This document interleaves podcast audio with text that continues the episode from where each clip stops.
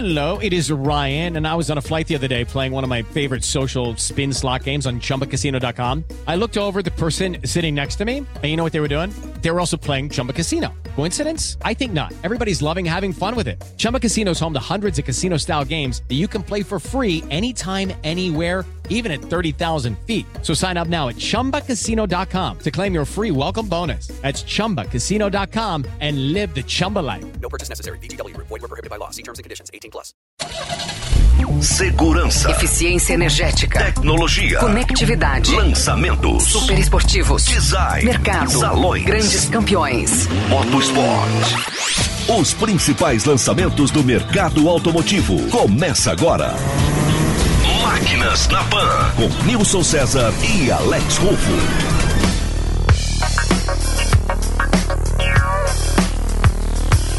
Olá, meus amigos! Estamos começando mais um Máquinas na Pan para você. A Fórmula 1 chega à sua última etapa do ano em Abu Dhabi e a Fórmula dos Elétricos, a Fórmula E, já começa a acelerar na Arábia Saudita com a primeira corrida da temporada 2019-2020. E aqui no Máquinas na Pan fazemos um pit stop com convidados mais que especiais para abordarmos juntos o universo, o universo de motorsports, com mudanças de regulamentos, equipes, pilotos e tendências tecnológicas das pistas para as ruas, né? E para darmos a largada no programa desta semana, me parece que o Sala de Imprensa foi tão especial que você até mudou o nome do quadro. É isso mesmo? Conta pra gente essa história, Alex. Máquinas na Pan. É, meu caro Nilson César, hoje eu vou até mudar o nome do quadro do nosso programa. A rigor seria sala de imprensa, né, onde eu trago jornalistas convidados, mas hoje tem tanta coisa para aprender com esses dois caras que vai chamar sala de aula. São dois com credencial VIP para o Máquinas na Pan. Lito Cavalcante, seja super bem-vindo ao Máquinas na Pan, meu amigo. Muito obrigado, Alex. Eu que agradeço o convite. É um prazer estar aqui falando para o público da PAN. Márcio Fonseca, mais uma vez aqui com a gente e vamos contar histórias, né, meu amigo? Vamos sim, obrigado Alex, obrigado pelo convite. É sempre uma satisfação estar falando aqui no microfone da PAN. Lito, a gente pode também te encontrar no UOL, né? Você tem um canal de Fórmula 1 no UOL e também no YouTube. Dá esse endereço aí pra gente. É, eu tenho uma coluna às segundas-feiras no UOL, é na seção de Fórmula 1, ou então você entra no Google e procura Lito Cavalcante no UOL, que chega lá. Uh, tenho também um, um, canal no YouTube, é youtube.com.br Lito Cavalcante, uh, onde tem boletins de, de Fórmula 1 todo fim de semana que tem corrida de Fórmula 1. Tem boletim na quinta, apresentando a corrida, sexta, sábado, domingo, com análise, e toda segunda, às oito e meia da noite, tem uma live no YouTube quando eu e o Cássio Politi gravamos uh, o nosso podcast, um podcast que vai ao ar uh, nas quartas-feiras em todos os agregadores, nos principais agregadores, chama-se Rádio Paddock. Pode seguir o mesmo caminho, procura lá, no, entra no, no, nos principais agregadores ou então no meu site, litocavalcante.com.br. É um multiplataforma Lito Cavalcante, então vários caminhos aí, gente, para aprender com o mestre. E Márcio Fonseca, que hoje assessor de imprensa de Bruno Senna, mas também está nessa praia há muito tempo. Há quanto tempo, Márcio? Bom, nessa, nessa área de assessoria de imprensa, aliás, eu estou aqui com o meu antigo sócio, Lito Cavalcante, nós somos sócios de 90 a 98, que foi o período em que a gente iniciou o trabalho nessa área de assessoria de imprensa. Trabalhei nesse período 15 anos com o Pedro Paulo Diniz, 16 anos com o Felipe Massa, com o Bruno Senna também já estou há quase isso, 15 anos, se eu não estou enganado. Sem contar a passagem pela assessoria de imprensa do Grande Prêmio do Brasil, de outras categorias que foram lançadas aqui no Brasil, como a Fórmula Renault, Copa Clio, uma série de outras atividades aí. Então estamos muito bem acompanhados aqui no estúdio. Então vou começar com o Lito. Lito, queria que você falasse um pouquinho especificamente de três eras do automobilismo: anos 70, anos 80 e anos 90. Como que você viu essas três décadas? Olha, foram épocas que tiveram para a gente significados muito diferentes, porque 1970 foi a época em que o Brasil descobriu a Fórmula 1. Foi quando chegou o Emerson Fittipaldi, ele já chegou marcando presença, foi campeão uh, no seu segundo, terceiro ano de Fórmula 1. O ponto máximo foi aquele Grande Prêmio de Brasil de 1975, em que você teve o Zé Carlos Passa em primeiro, você teve o Emerson em segundo, aí floresceu muito. Depois, logo depois, veio o Nelson Piquet, depois você veio com Ayrton Senna também, em 1980. Foi o deslumbramento máximo. Era uma época em que uh, o brasileiro tinha muito pouco motivo para se orgulhar do Brasil. Eram épocas de inflações galopantes, começando a, a, a, violência a crescer aos níveis alarmantes, que hoje em dia a gente encara até como normal, né? E a nossa redenção era os domingos de manhã quando a gente ligava a televisão e via um brasileiro vencer, derrotar os donos do, do circo da Fórmula 1, que eram os europeus, e botar a bandeira do Brasil na frente da, na, dos olhos do mundo. Até chegar aos anos 90, que foi o desencanto que veio com o falecimento do Senna. Você vê que daí para frente muita gente deixou de acompanhar a Fórmula 1, porque de fato eles não cultuavam a Fórmula 1. Eles cultuavam a imagem do Senna, do Brasil que vence, do Brasil que vale, que nos mostra que vale a pena ser brasileiro, que o brasileiro também pode. Do super-herói, né? Lito? Exatamente, exatamente. E essa, isso, para mim, é como, é como eu vejo essa época da Fórmula 1. Então, Márcio, aproveitando esse gancho do Lito, você deve ter ouvido como eu, como o Lito, ah, depois de 94 não assisti mais Fórmula 1. Então, na verdade, esse cara, como o Lito mesmo falou, ele cultuava não o esporte, mas sim o super-herói. Isso você vê em outros esportes também, Márcio? Ah, sem dúvida alguma. Eu acho o seguinte, em relação ao automobilismo e à Fórmula 1 especificamente, o Brasil foi beneficiado por uma sucessão de, de, de coincidências, na verdade. Ter três campeões mundiais na sequência sem que houvesse, sem que tivesse havido nenhum trabalho específico no automóvel brasileiro para a formação de pilotos, para, essa, para a criação realmente de pilotos que fossem correr lá fora, é, foi uma coincidência muito legal, né? Que acabou beneficiando até o automobilismo brasileiro, que viveu na década, até o período em que o Senna morreu, a gente tinha um, um automobilismo muito forte aqui no Brasil, inclusive das fórmulas, né? Isso se acabou, se apagou, desapareceu a partir do momento em que o Senna é, morreu. No início dos anos 70, também acho que o interesse pelo, pelo, pelo automobilismo, e na Fórmula 1 especificamente, aqui, acho que também pode ser explicado por dois motivos. A presença do Emerson Fittipaldi ganhando e ao início das transmissões ao vivo, não apenas do, do, do, do automobilismo. Se a gente lembrar, a Copa do Mundo de 70 foi a primeira Copa do Mundo transmitida ao vivo para o Brasil. E além disso, na década de 70, toda corrida ela envolvia a expectativa de uma tragédia, principalmente nas largadas. As pessoas, as pessoas assistiam a corrida para torcer pelo Emerson e sempre com, pensando que podia acontecer alguma coisa. E acontecia. A, a do Rony Peterson foi uma dessas. E né? acontecia com, com, com regularidade. Né? Os, os, carros eram outros, as concepções eram outras, os, os, os, esquemas de segurança eram completamente diferentes, né? os padrões de segurança. E todo mundo começou a ver. Aí tivemos três campeões em seguida, e isso aí acabou, de certa forma, impulsionando muito o interesse pelo automobilismo, que infelizmente hoje parece que não existe tanto assim.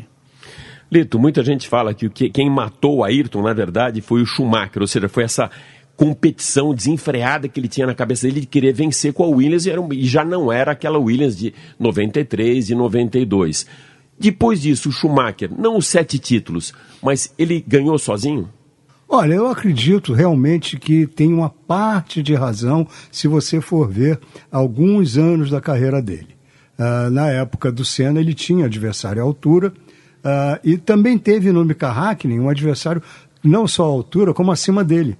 Que o Hakkinen foi bicampeão em cima do, do, do Michael Schumacher. Que isso não diminua o mérito dele. Não havia nenhum uh, gênio como ele era, como o Mika Hakkinen também era, como o Senna também era.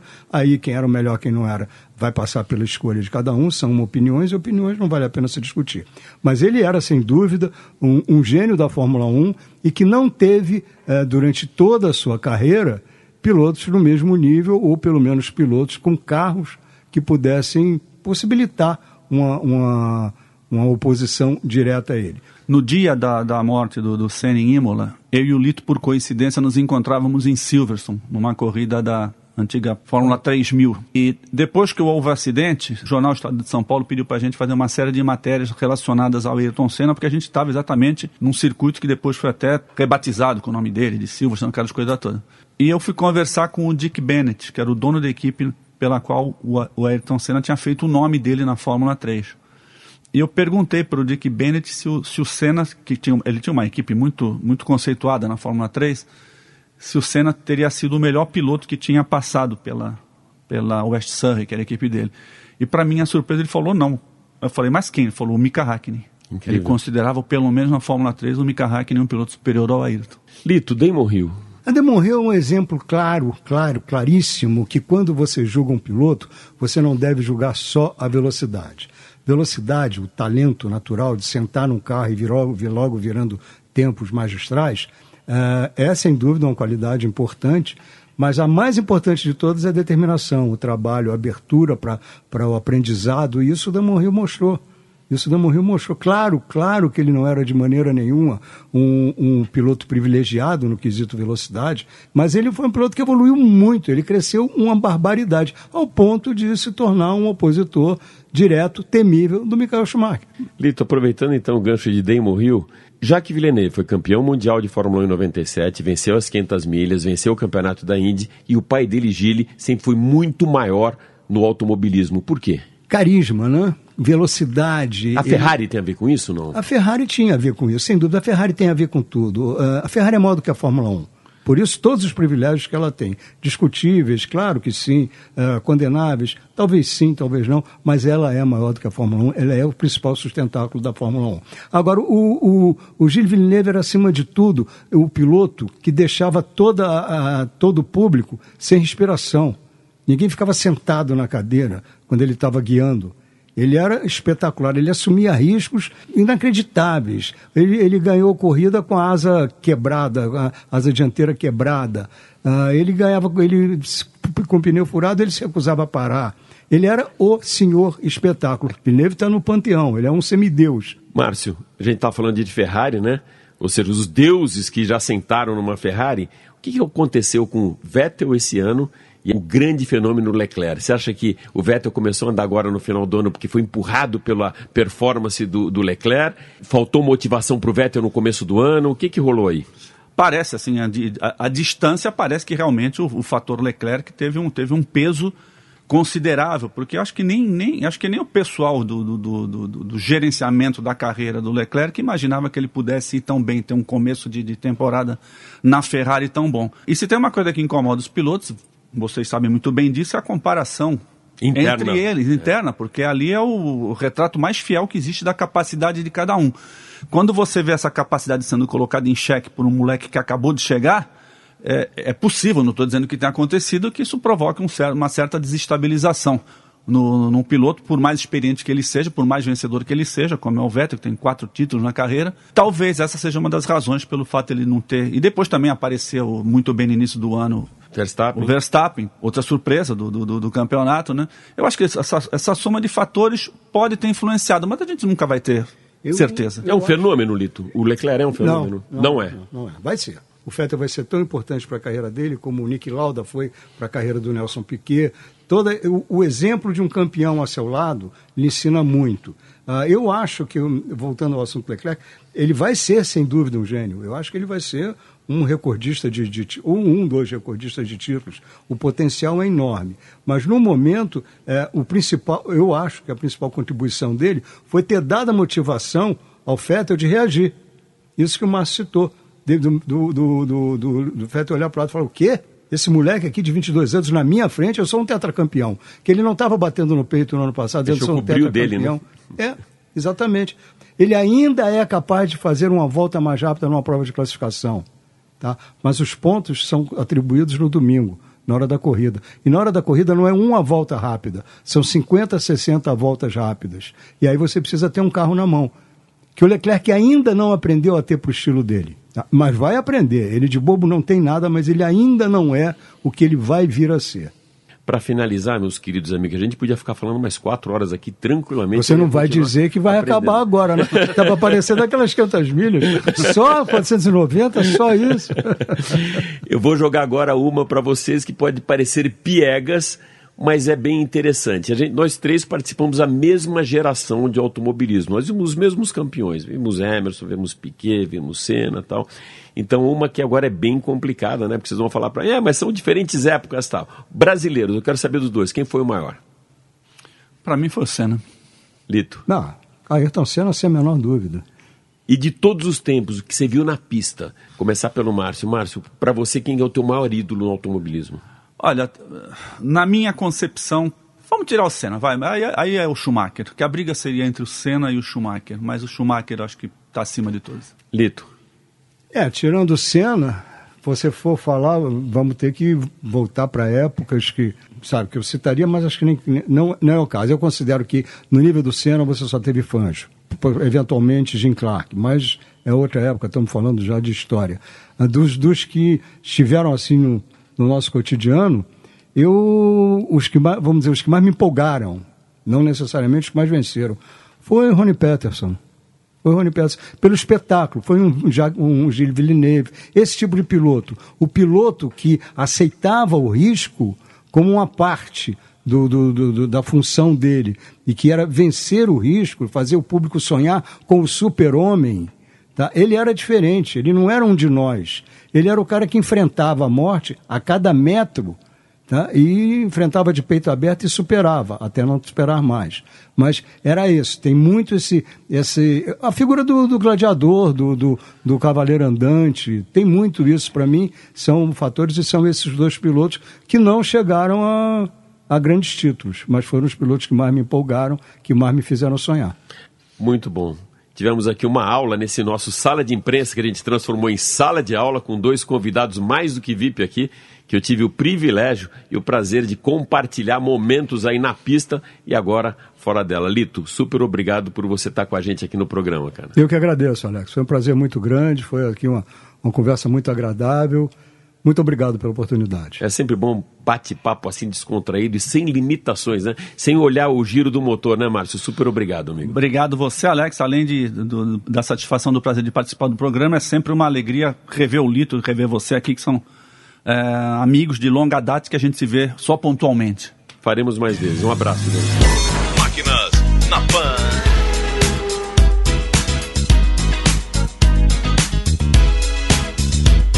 Rapaz, já começamos acelerando forte na Fórmula 1 com esses dois mestres que o Alex Rufo trouxe aqui nos estúdios da Jovem Pan. E ainda com o pé embaixo, continuamos na pista. Certo, meu caro Alex?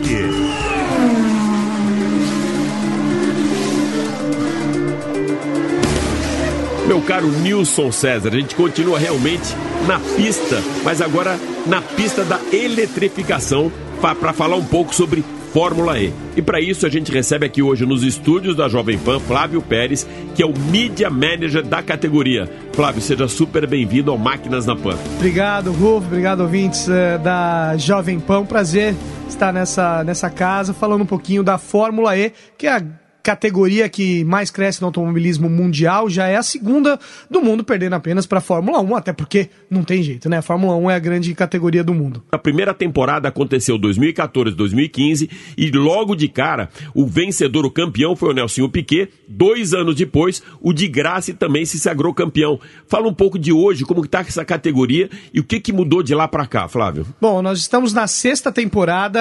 é, Dois finais de semana atrás teve o primeiro IPRIX, os dois primeiros, em Al Diriyah, na Arábia Saudita. O Lucas de Graça chegou na segunda colocação na segunda prova. O Felipe Massa, infelizmente, não teve um bom resultado nos dois dias, não conseguiu somar pontos. Mas essa categoria chega na sexta, na sexta temporada, começando sempre no final do ano e, e até. A gente tá agora mês de junho. 2019 e 2020, tá Isso, certo? 2019, 2020, começa sempre no fim do ano e termina no mês de julho. As provas são disputadas em circuitos de rua, apenas na etapa do México, que tem um pouquinho do circuito do Hermanos Rodrigues, porém é uma categoria que é muito próxima do público, o público fica é, acompanha direto e as cidades ficam muito envolvidas acho com essa esse- competição. Acho que esse é um dos motivos de ser circuito de rua, não só pelo carro elétrico, né? Mas também para ter o envolvimento da cidade no Grande Prêmio, né? É claro, porque, por- porque a cidade, é, a, a Fórmula 1, por exemplo, ela dita o que vai vir no mercado daqui uns anos. A Fórmula E está fazendo isso, porque muitas cidades do mundo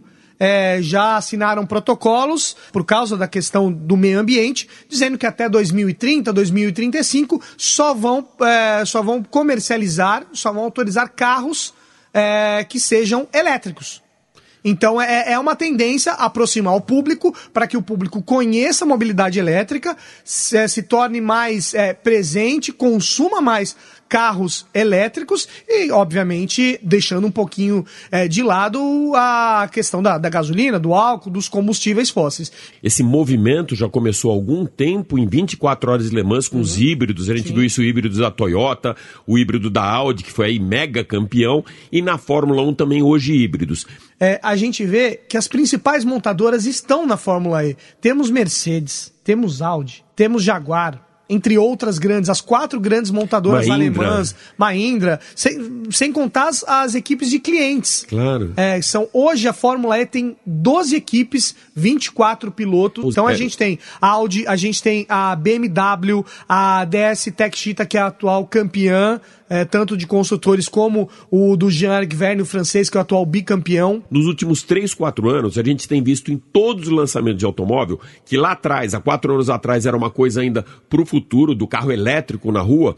Esse ano, não só nos salões do automóvel, mas também nas ruas e aqui no Brasil, a gente teve o maior número de lançamentos de carros elétricos. Então, eu acho que também o papel hoje de uma Fórmula E é usar como laboratório para todos esses caras que querem colocar o carro na rua, né? Mas é essa a ideia. E também a, a Fórmula E tem uma competição que ocorre em algumas, em algumas, em alguns IPRIX, em algumas cidades, que, que é o e-Trophy, que é patrocinado pela Jaguar.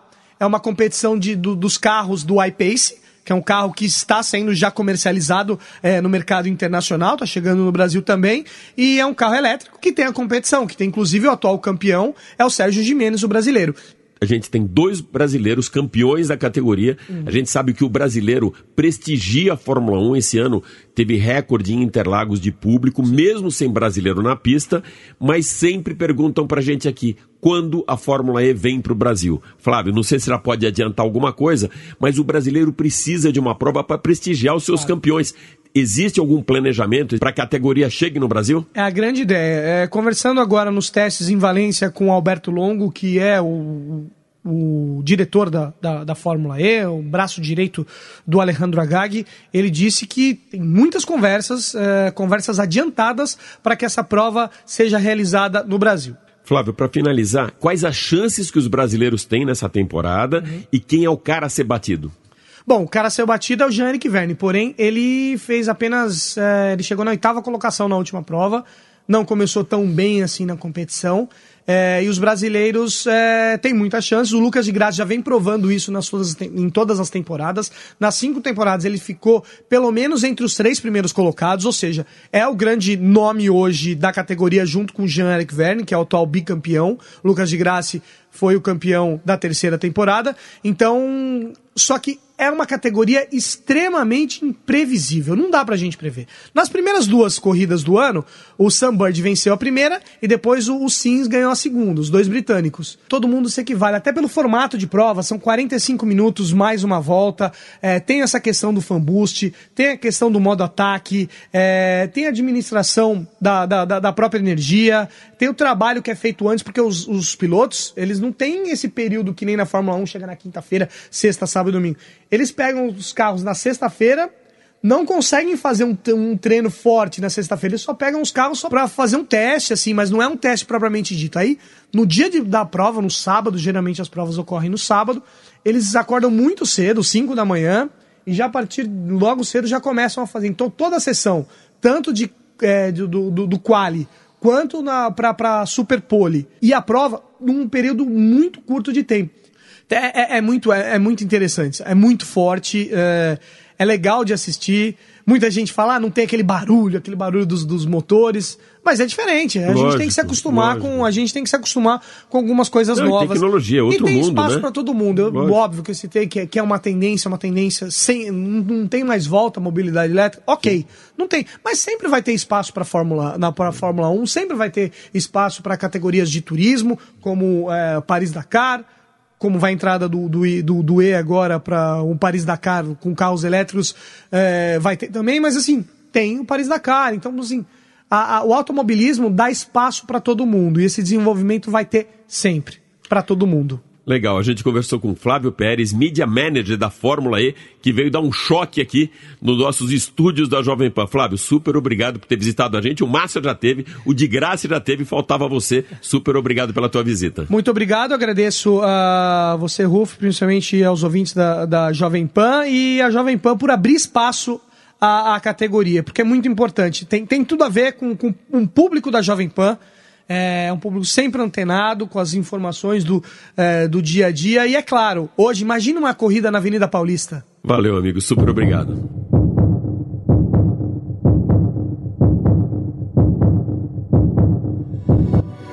E olha, gente, da tecnologia das pistas, vamos acelerar agora e acelerar forte na Chapada dos Guimarães. Me diga uma coisa, Alex. Só porque a Fórmula 1 encerra a temporada de 2019 nesta semana, você já colocou o carro na estrada e está aí no Mato Grosso para passear, né? Enquanto eu continuo trabalhando aqui no estúdio. Me explica essa história direitinho, meu amigo. Diga lá, Alex. É, Nilson, tô aqui, mas não é para passear, não, é para trabalhar. Mas se puder aliar uma coisa a outra, já que a gente teve uma experiência saindo de Cuiabá, já com Q8 para cá, para Chapada dos Guimarães, para conhecer o novo Q3, a gente vai conversar então com o diretor de marketing da Audi do Brasil, Cláudio Ravix, que eu já começo perguntando para ele: o que que você ainda não viveu, meu caro Cláudio Ravix? Uh, grande Nilson, grande Alex, um abraço aos ouvintes da PAN. Eu ainda não vivi a possibilidade de ter um novo Q3 comigo. Isso eu ainda não vivi. É uma, uma coisa que eu espero viver, é, vivenciar muito em breve. É um belíssimo carro, onde eu tenho o prazer de apresentar ele na Chapada dos Guimarães, um momento muito especial né, trazer uma experiência única aqui não só para a imprensa, Alex, mas também para concessionários e clientes da marca, para que possam conhecer não só o novo Q3, que chega agora no início do ano no mercado, mas também conhecer os demais produtos da, da gama da Audi, como o novo Q8, os novos A6 e A7, e também o novíssimo 100% elétrico da Audi e-tron, que a gente apresentou ele aqui novamente e que a gente anunciou também o início de pré-vendas desse carro a partir de hoje aqui na Chapada dos Guimarães como SUV líder de mercado para vocês, ou seja, o carro mais vendido entre os SUVs da Audi, ele acaba sendo um cartão de visita para o portfólio completo, né? Na verdade, o Q3 ele sempre foi um carro de sucesso aqui no Brasil. Ele chegou no Brasil importado, mas a gente começou a produzir esse carro aqui no Brasil. É um carro que já tem 26 mil unidades vendidas no Brasil, uma trajetória de muito sucesso. Né? Foi líder de seu segmento durante vários anos. Esse ano a gente está encerrando a produção né, e as vendas do, do, Q3. Existe uma expectativa muito grande do novo Q3 por ser um carro diferente em termos de design, uma frente muito agressiva, né, já inspirada no, no, no, no Q8 com a grade single frame octogonal e o interior realmente revolucionário, um interior que mudou muito em relação à versão atual e sem dúvida vai agradar muito aos nossos clientes que já têm a expectativa de trocar o seu Q3 atual pelo novo Q3. Ravix, que tecnologias que tem o carro ligadas à segurança? Na verdade, a gente tem algumas tecnologias bem interessantes. Uma delas que é muito interessante é o Audi Presense. Isso é muito bacana, é, Nilson e Alex, porque quando você tem, né, por exemplo, uma pessoa atravessou a rua rapidamente, esse carro ele já pressente a presença da, da pessoa e automaticamente freia para poder evitar um tipo de acidente. Ele também tem, Alex Nilson, o controle adaptativo de cruzeiro para poder garantir que o, o, motorista, em uma condição normal de trânsito, ele possa manter uma velocidade tranquila né, e, e constante. E, claro, se o carro percebe que tem algum tipo de outro veículo na frente, ele automaticamente é, reduz a velocidade e pede que o motorista retome a condução. Isso também é muito importante para para o carro. E ele também tem outros controles, como o, o, a, o sistema né, de, de, assistente de faixa, para poder garantir que caso o cliente, o cliente ou o condutor né, saia né, sem querer da sua via de direção, automaticamente o carro corrige para que ele siga na mesma faixa sem nenhum tipo de problema. São características que demonstram que esse carro é sem dúvida o mais seguro da categoria. No Brasil, 25 mil de venda, globalmente 130 mil até outubro desse ano e fabricado na Hungria. Como que você vê ele globalmente, dentro do posicionamento de portfólio da marca global? Qual é a representatividade que tem o Q3? O Q3 é um carro de enorme sucesso. Como você falou, foram 130 mil unidades comercializadas já esse ano no mundo inteiro, de janeiro a outubro. Então ele é um carro que ele tem uma relevância de mercado muito importante, assim como globalmente o Q2 também tem. São carros que têm uma relevância muito, muito forte para a marca. No Brasil, obviamente, como acontece em diversos países do mundo, SUV tem crescido muito as vendas A gente imagina que no mercado de, hoje de luxo no Brasil, né, 63% das vendas já são de veículos SUV. Então esse carro ele chega para poder entrar no segmento que mais cresce né, e, e na, na, parte de entrada onde é, é, é, o número de vendas é ainda maior. A gente tem uma ambição muito grande com esse carro e a gente tem certeza que esse carro vai repetir no Brasil o mesmo sucesso da versão anterior e o mesmo sucesso que o Q3 já tem também no mundo afora. Ravik, super obrigado por mais uma vez nos prestigiar no Máquinas na Pan. Valeu, Alex. Valeu, Nilson. Valeu, os ouvintes da Jovem Pan. Sempre um prazer imenso estar aqui com vocês. Forte abraço. Que pena, hein, gente? O Máquinas na Pan chegando ao seu final. Mais um grande programa para você. Tenho certeza que você gostou e os senhores vão continuar, evidentemente, na programação da Jovem Pan.